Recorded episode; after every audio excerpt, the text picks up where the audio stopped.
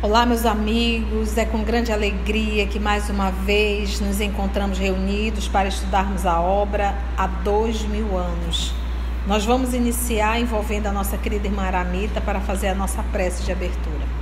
Senhor Jesus, graças te damos por essa oportunidade de estudos, de aprendizados, que possamos compreender e aprender que esta obra nos diz a cada um de nós, o que cala no nosso coração, para prosseguirmos nessa visagem, nesses momentos difíceis, que possamos seguir o exemplo de Lívia, de Ana, na superação das dificuldades, com fé e confiança em Ti.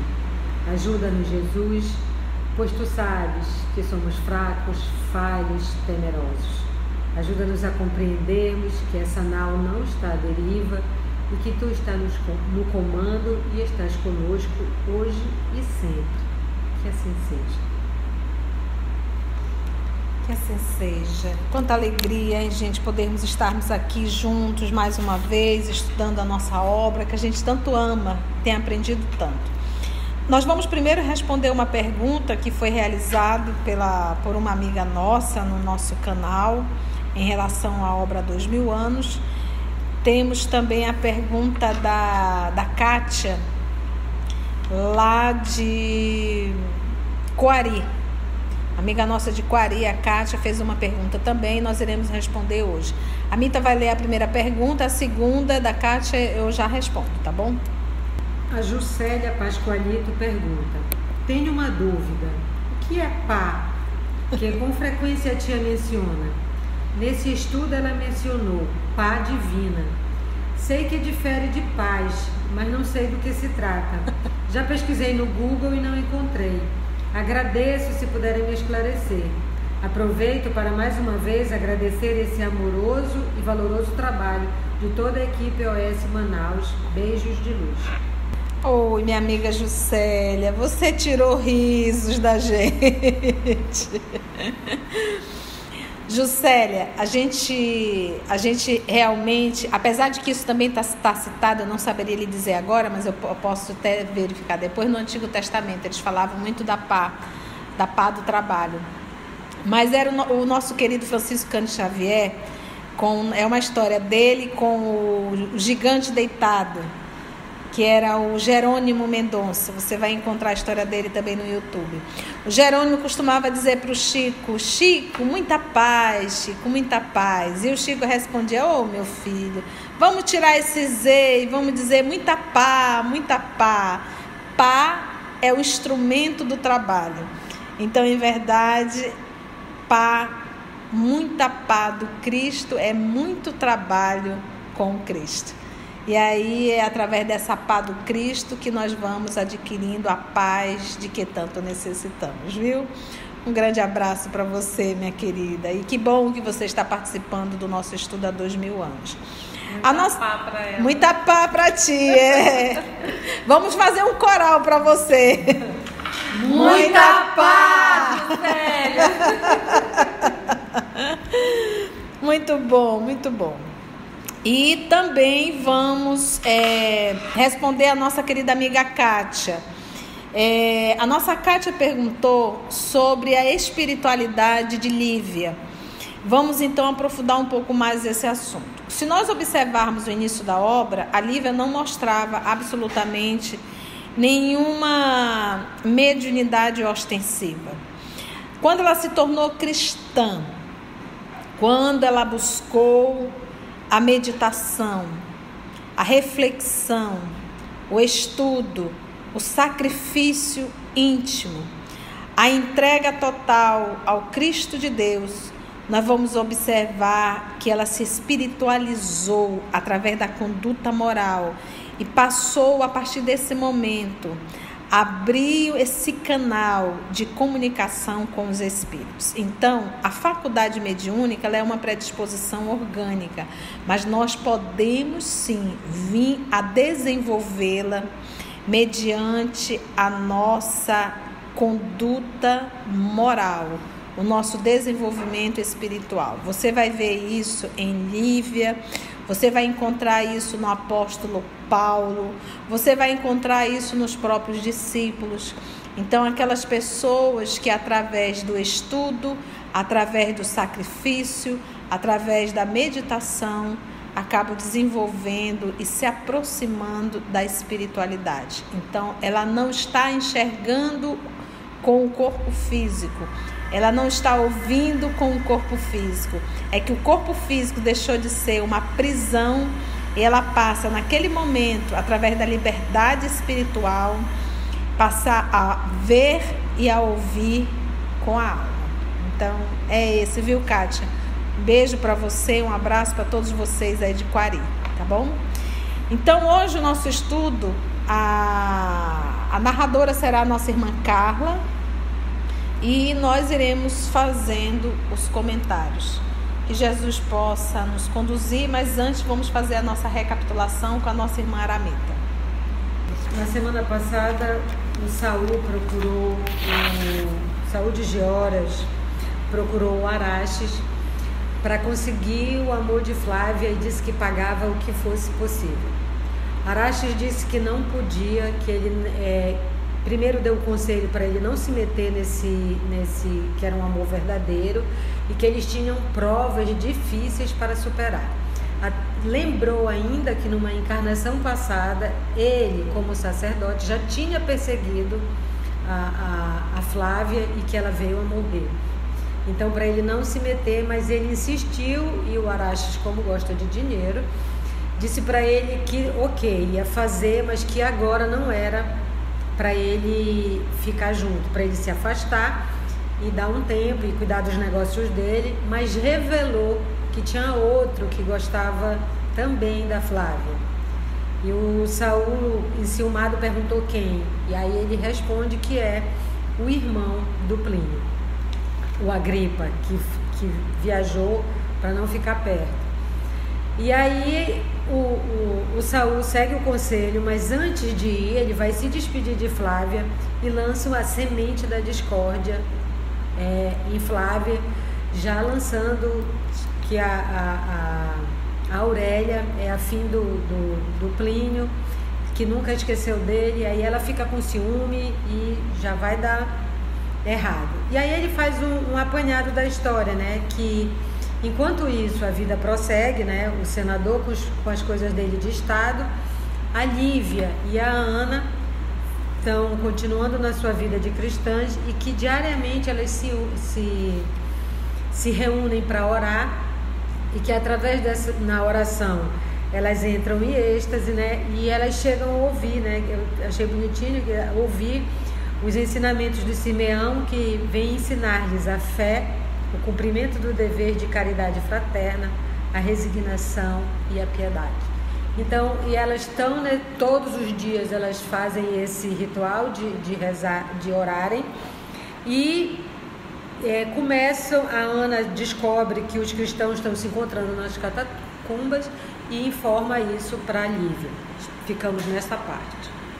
Nessa época, Instruída por alguns cristãos mais humildes, Ana cientificou a senhora das reuniões nas catacumbas. Somente ali podiam reunir-se os adeptos do, do cristianismo nascente, porquanto, desde os seus primeiros eventos na sociedade romana, foram suas ideias consideradas subversivas e perversoras. O império fundado com Augusto, que significou a maior expressão de um Estado forte em todas as épocas do mundo, depois das conquistas democráticas da República, não tolerava nenhum agrupamento partidário em matéria de doutrinas sociais e políticas. Verificava-se em Roma o mesmo que hoje com as nações modernas, a oscilarem entre as mais variadas formas governamentais ao longo do eixo dos extremismos e dentro da ignorância do homem que teima em não compreender que a reforma das instituições tem que começar no íntimo das criaturas. As únicas associações admitidas eram, então, as cooperativas funerárias, em vista de seus programas de piedade e proteção aos que já não podiam perturbar os poderes temporais do César. perseguidos pelas leis que lhes não toleravam as ideias renovadoras, encarados com aversão pelas forças poderosas das tradições antigas, os adeptos de Jesus não ignoravam a sua futura posição de angústia e sofrimento.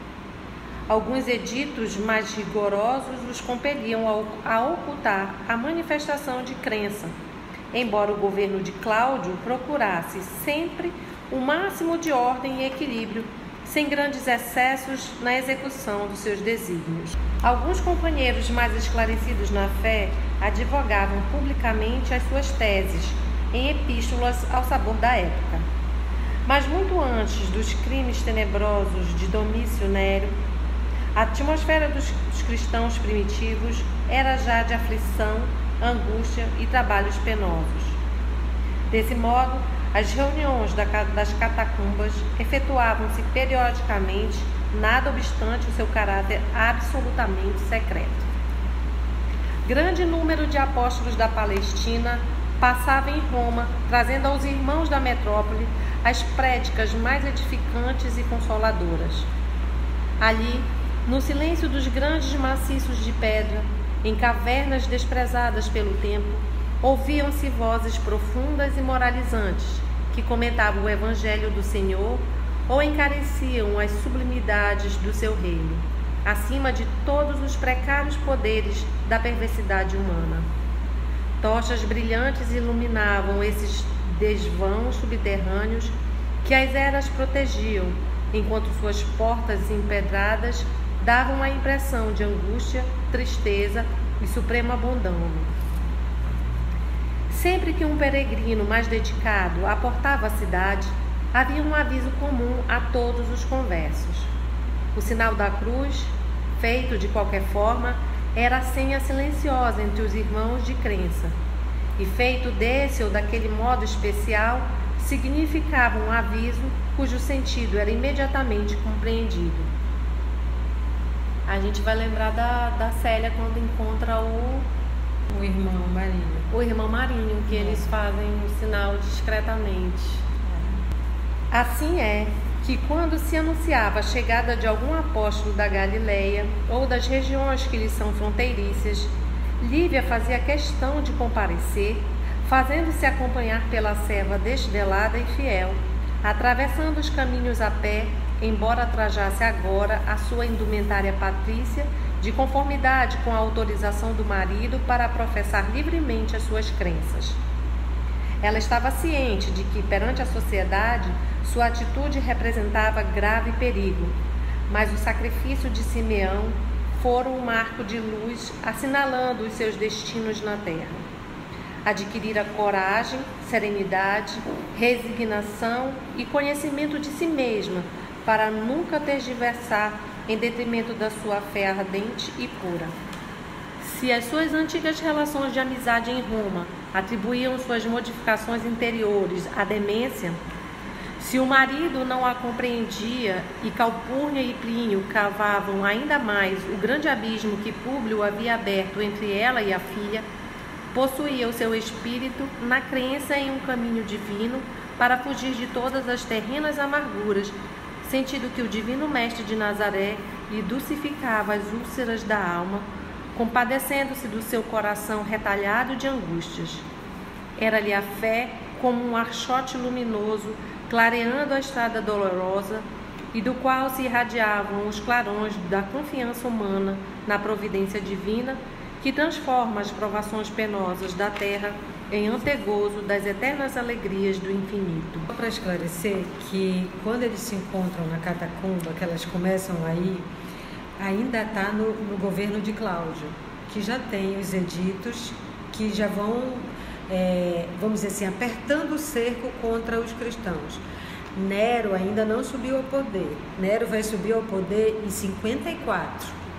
Então, quando começa aqui nessa parte desse capítulo, já estão no ano de 47 e ainda não é o, o, a época de Nero, onde perse a perseguição aos cristãos fica mais, mais cruel, mais, mais sistemática. Então, olha só, gente, a nossa irmã Carla acabou de fazer a leitura e nós vamos aqui alguns pontos de extrema importância, porque o que, que a gente percebe nas obras de Emmanuel? ela não vem trazendo só uma história romântica, ela vem trazendo uma parte política e uma parte social realmente daquela época. Aqui ele vai abordar a parte política também. E da mesma forma, o, o andamento do cristianismo em Roma. Nós estamos aqui em Roma. É, nós estamos aqui no ano de 47. Verificava-se em Roma, ao mesmo que hoje, com as nações modernas, a oscilarem entre as mais variadas formas governamentais. Ao longo do eixo dos extremismos e dentro da ignorância do homem, que teima em não compreender que a reforma das instituições tem que começar no íntimo das criaturas. Mudou isso aqui? Não mudou. Até hoje nós achamos que o Brasil irá melhorar com as pessoas que estão no poder. Não, o Brasil vai melhorar quando nós começarmos a fazer uma mudança íntima, nosso mundo íntimo. E aí sim isso vai se refletir em uma sociedade. Agora ele diz aqui uma coisa: as únicas associações, reuniões, lembra aqui que o império fundado por Augusto, é, ele diz assim: não tolerava nenhum agrupamento partidário em matéria de doutrinas sociais e política. Então não podia ter nenhuma reunião. A gente viveu um pouco isso aqui na França com o Napoleão. Napoleão. Então o Augusto aqui bateu o pé. Então, qual era a única reunião que podia? A única associação Admitidas eram então as cooperativas funerárias. Olha que interessante, para a gente entender por que, que eles se reuniam dentro dos cemitérios. Eram então as cooperativas funerárias em vista de seus programas de piedade e proteção aos que já não podiam perturbar os poderes temporais do César, porque estavam o quê? Mortinhos, né? Então é, é, não, tinha, não tinha mais como atrapalhar nada. Então era possível, se podia fazer esse tipo de reunião. Agora nós conseguimos entender por que, que eles passaram a se reunir dentro dos cemitérios. Então era como se eles fossem essa associação. Aí ele diz: perseguidos pelas leis, que eles não toleravam as ideias renovadoras. Aí aproveitando agora encarados com aversão pelas forças poderosas das tradições antigas, os, falando agora de Roma, os adeptos de Jesus não ignoravam a sua futura posição de angústia e sofrimento porque se nós lembrarmos lá do nosso Senhor Jesus, quando ele vai falar com 500 da Galileia, ele diz o que? Olha, o futuro de você vai ser maravilhoso, vocês não vão passar por nenhuma prova, vocês não serão perseguidos, vocês não serão mortos. Foi assim? Não. Ele avisou. Então, todos aqueles que se autodenominavam cristãos, eles tinham a consciência do sacrifício. É isso que nos falta hoje.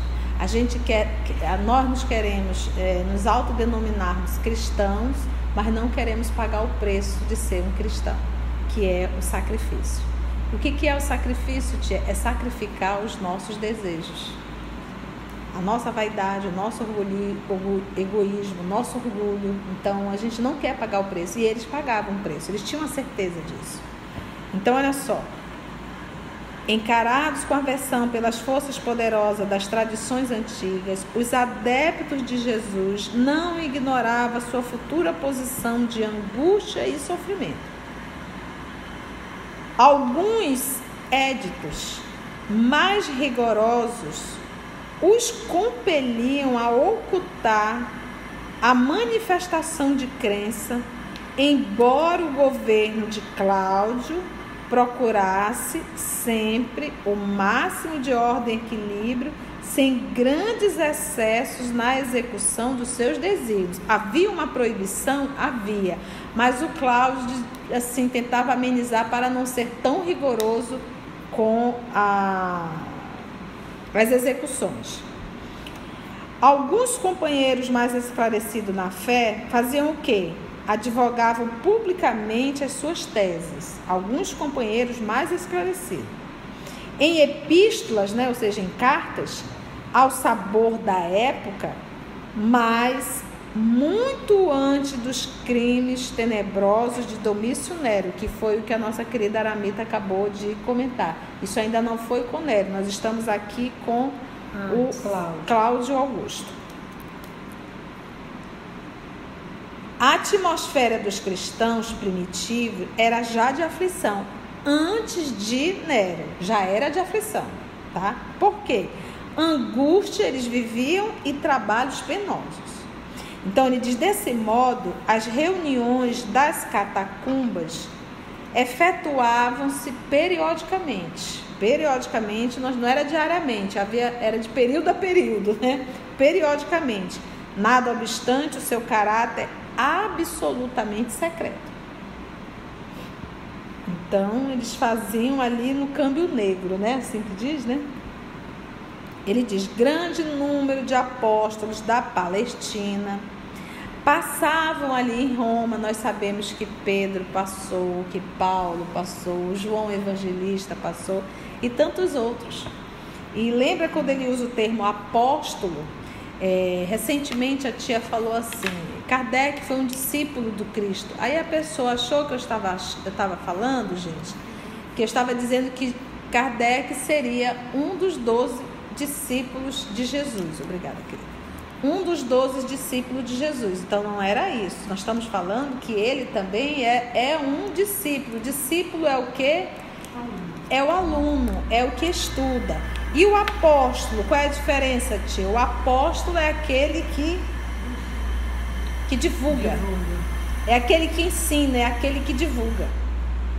Então, por isso é que ele diz: grande número de apóstolos da Palestina, ou seja, aqueles que divulgavam o cristianismo. Então, discípulo é o estudante, apóstolo é aquele que sabe e que ensina. Por isso é que nós vamos encontrar em Paulo a, a denominação apóstolo. Por quê? Porque Paulo era aquele que ia ensinar.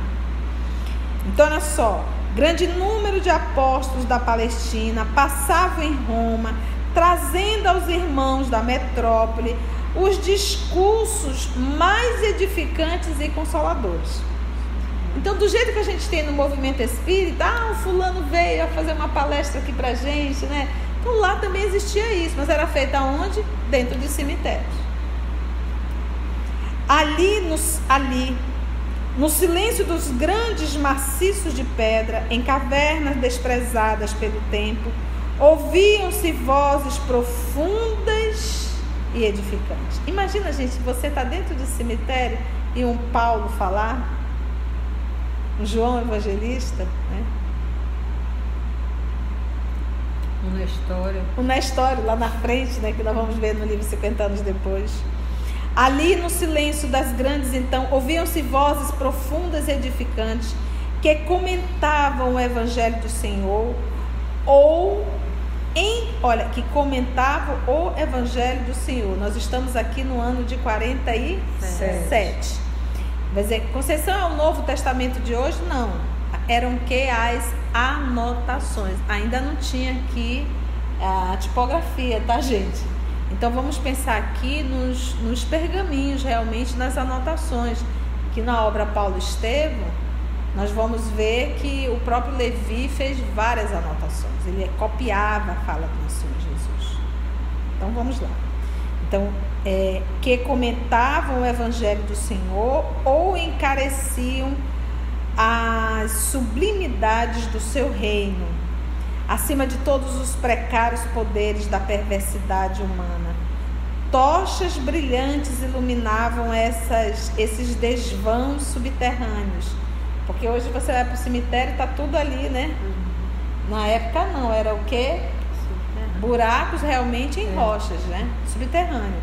Por isso que ele usa o termo aqui de pedras maciças, né? Grandes maciços de pedra. Precários poderes da perversidade, tochas brilhantes iluminavam esses desvãos subterrâneos que as eras, né, que aquela planta, né, protegiam dando às suas portas empedradas uma impressão de angústia, tristeza e de supremo abandono. Quem quer imaginar lá dentro, dentro estava tendo reunião uhum. de cristãos. Então ele diz sempre que um peregrino, né? Peregrino é alguém que está a passar, né? Não é alguém da cidade. Mais dedicado aportava a cidade, havia um aviso comum a todos os conversos. Qual era o aviso? O sinal da cruz. Então a nossa irmã Carla na leitura, ela bem lembrou da própria Célia, né? Célia no livro 50 anos depois, quando encontrou o irmão Marinho.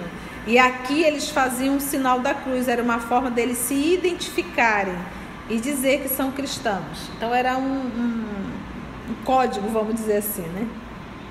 Feito de qualquer forma, podia ser feito no rosto, poderia ser feito no chão, em qualquer momento, né? Era a senha silenciosa entre os irmãos de crença. E, e feito desse ou daquele modo especial, significava um aviso, cujo sentido era imediatamente compreendido. Olha que lindinho isso. Lembra que havia já a perseguição, não igual à perseguição de Nero, mas já havia perseguição. Por meio dessas comunicações incessantes, Ana conhecia todo o movimento das catacumbas, colocando sua senhora a par de todos os fatos que se desenrolavam em Roma sobre a redentora doutrina do crucificado.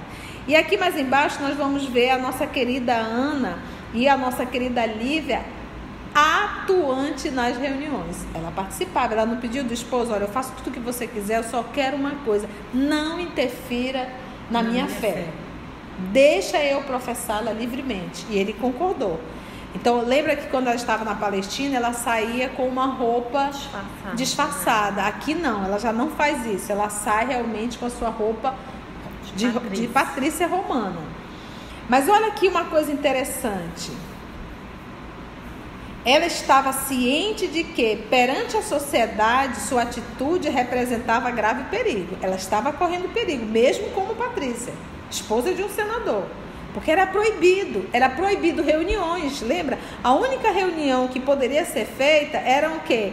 Das associações das cooperativas funerárias. Eles estavam fazendo reunião? Estavam. Mas era da cooperativa funerária? Não. Então eles já tinham cometido um crime.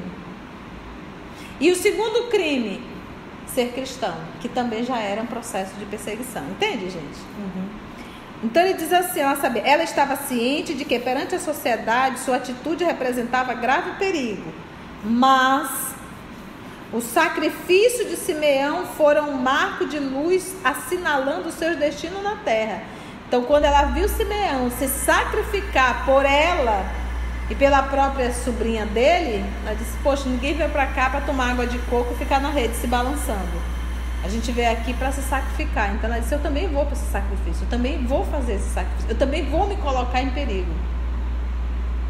Agora, isso a gente percebe, gente, a confiança total, a entrega total em Deus nosso Pai. A gente perdeu tanto isso. Eu sempre falo que essa pandemia veio nos mostrar o quanto nós somos vacilantes na fé o quanto nós temos medo do sacrifício, o quanto nós somos hipócritas e fugimos. Então, adquirir a coragem, adquirir a coragem, serenidade, resignação e conhecimento de si mesma. Olha, gente, olha só, adquiriu, ela adquiriu coragem, coragem porque quem tem ela fé. Era muito protegida. Ela era. Não, você lembra que a Calpurnia falou assim? Agora ela quer falar de tudo. Ela, ela, ela, ela, ela, ela dá pitaco em tudo. Ela fala de política, ela se mete. Antes era tão recatada, né? Não, agora ela defende, ela fala. Então ela não, ela não tem, ela não tem nenhum medo de falar que é cristã. Ela não tem absolutamente nenhum medo de divulgar Jesus e de falar Jesus. Você vê que ela falou para Calpurnia, falou para o esposo, para Flamínio, fala, fala para o esposo dela, ela não tem, ela não tem vergonha, não tem medo de andar com uma escrava, que é a escrava dela. Ela não tem medo de nesse momento à noite se arvorar para ir para um cemitério. A Por quê? Pé. A pé.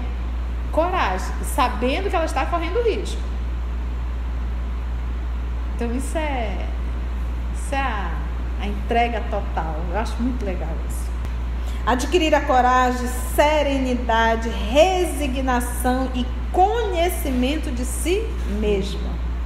Conhecimento de si mesmo é aquele silêncio, aquele, aquela vida é, de solidão em que ela buscou se conhecer. Acho lindo isso aqui. Para nunca hesitar em detrimento de sua fé ardente e pura. Nunca dizer eu não sou cristã.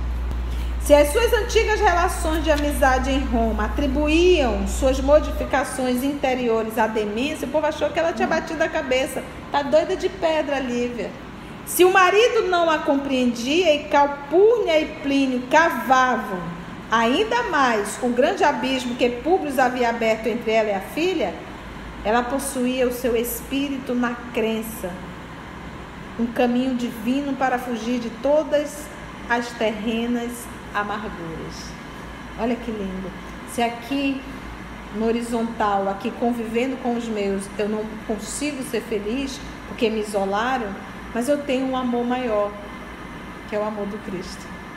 No dia que a gente entender isso, a gente nunca vai se sentir só, nunca vai se sentir desamparado, nunca vai se sentir desamada, em hipótese alguma. Porque está com Cristo, entende? Aí por isso vem aqui, olha, coragem, serenidade, resignação. É por isso que esse povo entrava na, nos circos romanos cantando. Sentindo que o. Então, olha só. Possuía o seu espírito na crença um caminho divino para fugir de todas as terrenas amarguras. Sentindo que o divino mestre de Nazaré lhe dulcificava as úlceras da alma. Compadecendo-se do seu coração retalhado de amarguras. Era-lhe a fé como uma tocha luminosa clareando a estrada dolorosa, e do qual se irradiavam os clarões da confiança humana.